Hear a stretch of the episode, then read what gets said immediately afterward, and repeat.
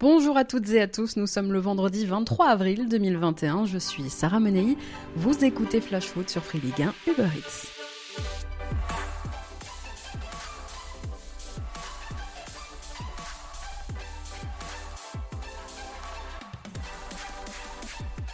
À Bordeaux, ce qui devait arriver arriva.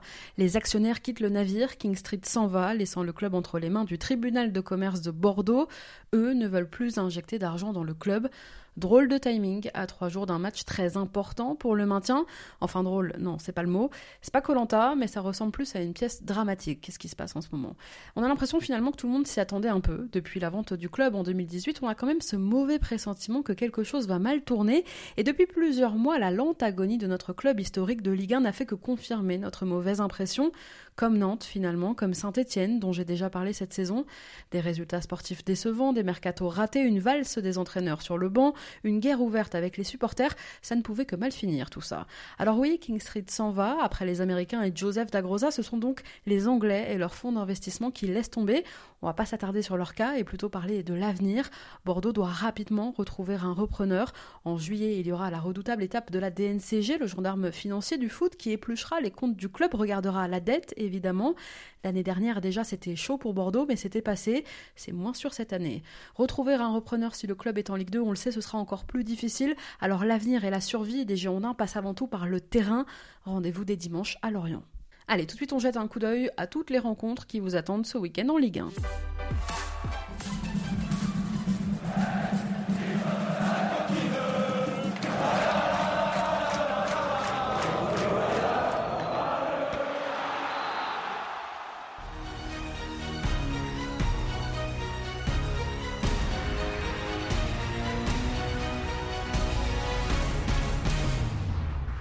Elle a été un peu éclipsée par la Super League cette semaine, mais la Ligue 1 est de retour, plus que jamais indécise à 5 journées de la fin.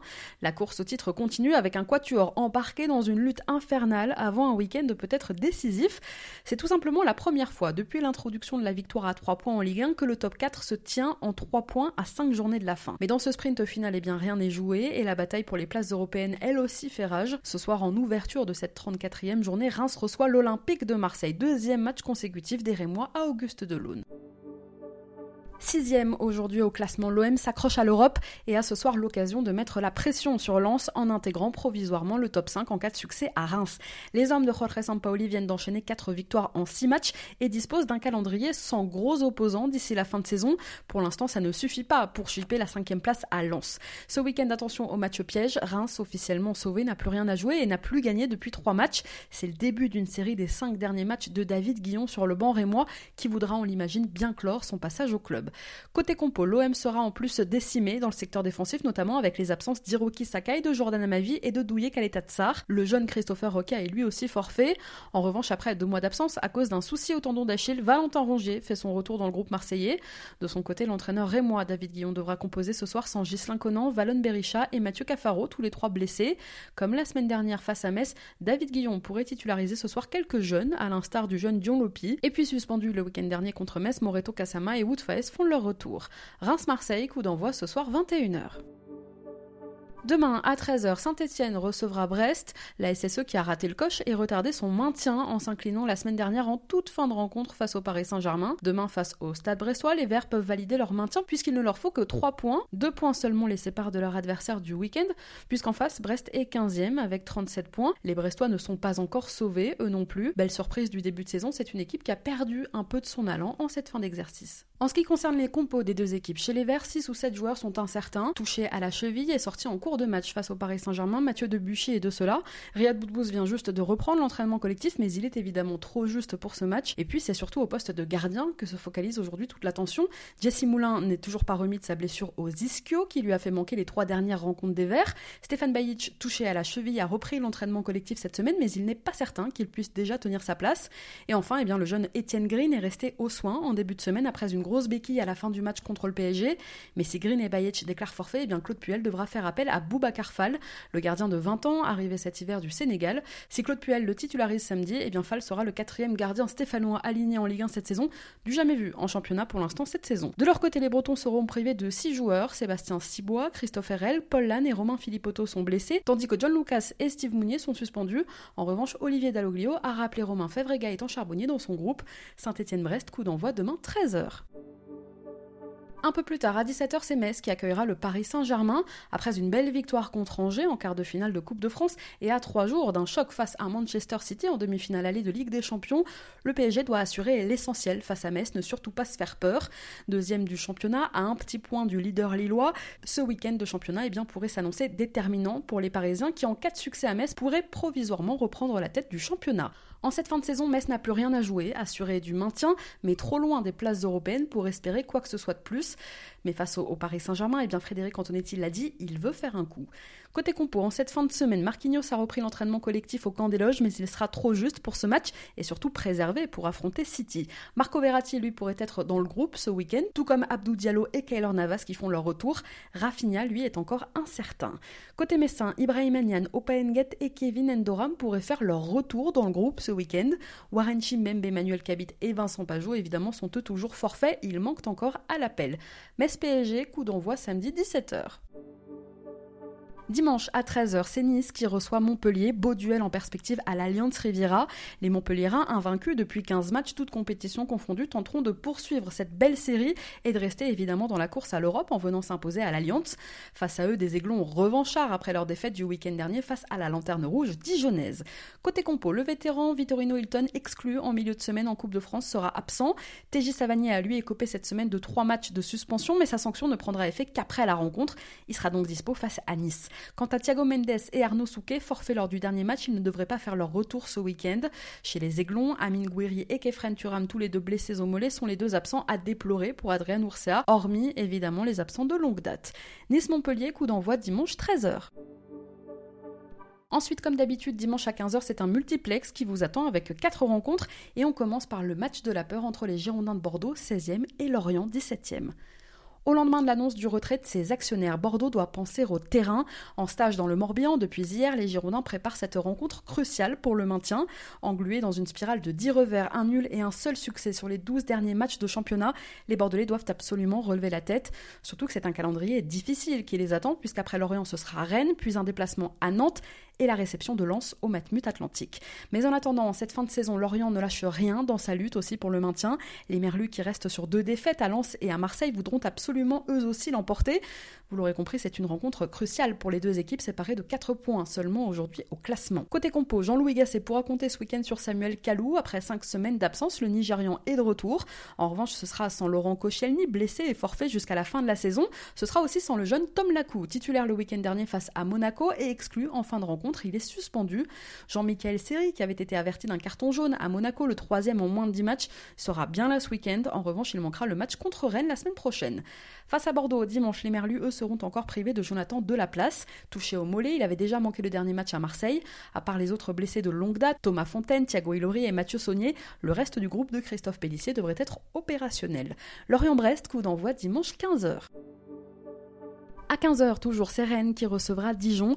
Dijon qui s'est imposé la semaine dernière face à l'OGC Nice. Après une disette de 15 matchs sans victoire, les Dijonnais ont renoué avec un succès qui, même s'ils sont quasiment assurés de descendre en fin de saison, psychologiquement quand même doit faire du bien. C'était le troisième succès dijonnais de la saison.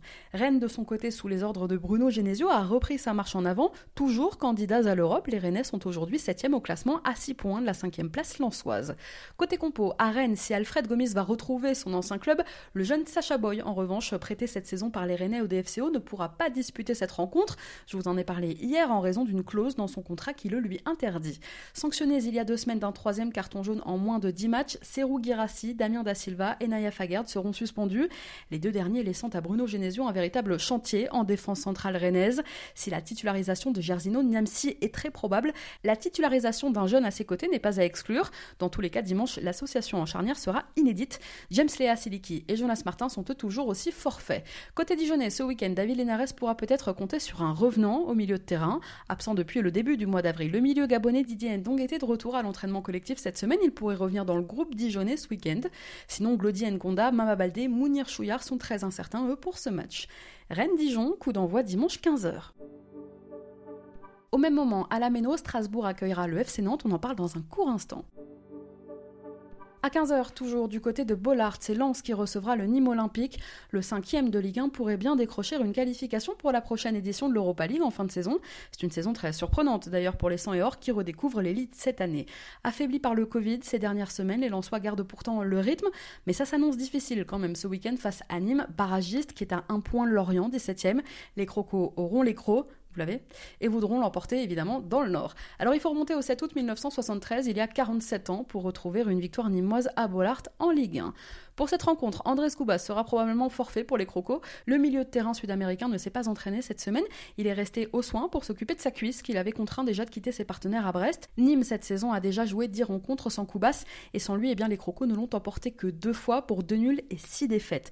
Clément Depré, Pablo Martinez et Sidi sont eux toujours forfaits aussi côté nîmois. Lance de son côté pourrait avoir retrouvé dimanche au moins une grande partie de ses joueurs positifs au Covid ces deux dernières semaines, dont Seko Fofana qui a repris l'entraînement collectif cette semaine. Toujours est-il que l'effectif de Francaise sera quand même loin d'être au complet, puisque Gaël Kakuta, buteur la semaine dernière contre Brest, a à son tour été placé à l'isolement suite à un test positif mercredi. Ice devra aussi se passer de Steven Fortes et de Simon Banza, exclu le week-end dernier et donc suspendu. Clément Michelin, forfait de dernière minute à Brest, ne devrait pas revenir. Zakaria Diallo et Adam Oudjani non plus, puisqu'ils sont tous les deux actuellement en phase de reprise. Enfin, il faudra encore patienter avant de miser sur Florian Sotoka qui se remet d'une blessure au mollet. Les prochaines heures diront aussi si Jonathan Gradit Facundo Medina auront repris l'entraînement collectif à temps pour être dans de bonnes dispositions pour jouer dimanche. Lance-Nîmes, coup d'envoi dimanche 15h. Dimanche toujours à 17h, Monaco ira à Angers. Des quatre équipes de tête, Monaco est celle qui fait euh, peut-être la plus forte impression ces dernières semaines. Le club a récolté 41 points en Ligue 1 en 2021, soit au moins 7 de plus que toutes les autres équipes sur la même période. Une seule équipe dans l'histoire d'ailleurs a glané plus de points sur ses 16 premières rencontres d'une année civile dans le championnat. C'était euh, Monaco déjà en 2017. Alors les joueurs de Niko Kovac restent sur 4 victoires consécutives en ayant marqué au moins à 3 reprises à chaque fois. Et puis les Monégasques surtout n'ont plus concédé le moindre but depuis 5 matchs. Et oui, Monaco a retrouvé sa solidité défensive qui lui faisait quand même défaut en début de saison pour faire euh, bien fructifier encore davantage sa force de frappe offensive aussi incarnée évidemment par le duo Wissam Ben Yedder Kevin Voland. En deuxième partie de saison, finalement, la SM a réussi à se mêler dans une course au titre à laquelle eh bien personne ne l'attendait. En face, le SCO capable du meilleur comme du pire cette saison, lourdement battu 5-0 et éliminé par le Paris Saint-Germain en quart de finale de Coupe de France cette semaine. Côté compo, parmi les absents monégasques, on peut noter que Chesque Fabregas est encore en phase de réathlétisation. Les jeunes, Chrislin Matsima, Elliot Matazo, Enzo Mio et Crépin Diata sont touchés par le Covid.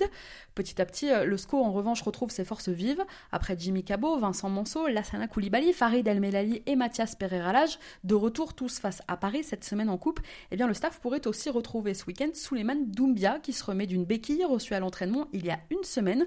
En revanche, eh bien Enzo Ebos, Rachid Alioui, Sofiane Bouffal et Angelo Fulgini sont encore forfaits. Angers-Monaco, coup d'envoi dimanche 17h05. Enfin, en clôture de cette 34e journée, dimanche soir, choc entre le leader du championnat et le quatrième à 3 points. Lyon accueillera Lille au Parc OL. Quoi qu'il arrive, à la fin de la saison, personne finalement n'aura passé plus de temps en tête de la Ligue 1 que Lille. Mais dans une fin de championnat très serrée et dans sa quête ultime du titre, le leader avec un point d'avance, Lille a laissé quelques points en route la semaine dernière contre Montpellier. Alors les Dogs ce week-end jouent gros, ils n'ont plus le droit à l'erreur. Un scénario catastrophe dimanche pourrait même faire passer l'équipe de Christophe Galtier de la première à la quatrième place du classement. L'OL, de son côté, sort d'une élimination frustrante en Coupe de France, battue par l'AS Monaco au terme d'un match très tendu qui s'est soldé par l'exclusion de Diomandé et de Rudy Garcia. Espérons que les Lyonnais n'aient pas laissé trop d'énergie en route. Ils ont dimanche une belle opportunité de réduire encore l'écart en tête du championnat. En tout cas, en Ligue 1, ils s'accrochent, les Lyonnais. D'ailleurs, sachez que les maillots des clubs amateurs de la région lyonnaise habilleront dimanche soir les tribunes du groupe Ama Stadium, une jolie initiative de la part du club. Lyon-Monaco, coup d'envoi dimanche soir 21h. Comme chaque semaine cette saison, tous les buts, les résumés de vos rencontres les plus belles actions du week-end sont à retrouver en quasi direct sur votre appli gratuite Free Ligue 1 Uber Eats. Chaque semaine dans Flash Foot, je vous conseille une affiche que vous ne devriez manquer sous aucun prétexte, l'affiche des Outsiders. Alors ce week-end, je vous propose Strasbourg-Nantes, dimanche à 15h. Pourquoi? Parce que si cette 34e journée de Ligue 1 est animée par la poursuite du sprint final en tête du championnat, en bas c'est tout aussi serré. Cinq équipes se tiennent à 7 points et pour l'instant personne n'est assuré d'être sauvé. Strasbourg et Nantes en font partie. C'est donc, vous l'aurez compris, un match capital pour le maintien qui se joue dimanche entre les deux équipes, qui ont démontré quand même ces dernières semaines un état d'esprit assez combatif, ce qui promet dimanche eh bien, une rencontre assez serrée. Parce qu'un duel entre Thierry Loret et Antoine Camboiré, monsieur Longoria, c'est ça le football français. Pareil pour vous, monsieur Pérez, il est là le football populaire. On l'a défendu toute la semaine, notre football, on a défendu toute la semaine notre Ligue 1, alors maintenant, il faut regarder les matchs. Quelques infos concernant cette rencontre, groupe au complet ce week-end pour Antoine Comboiré. Côté Racing, Mohamed Simakan, Lamine Koné, les Beaux Motiba et Majid Ouari sont toujours forfaits et Frédéric Gilbert, exclu le week-end dernier face à Nîmes, est suspendu. Strasbourg-Nantes, coup d'envoi dimanche 15h. Bon, j'espère vous avoir convaincu. En tout cas, vous l'aurez compris, c'est un week-end plein de suspense qui vous attend en Ligue 1. On en reparle lundi. Merci à tous d'avoir été avec nous. Bon match ce soir, bon week-end de Ligue 1. C'était Sarah Menaï, vous écoutiez Flash Foot. On se retrouve lundi pour débriefer ensemble sur Free Ligue 1 Uber Eats cette 34e journée de championnat.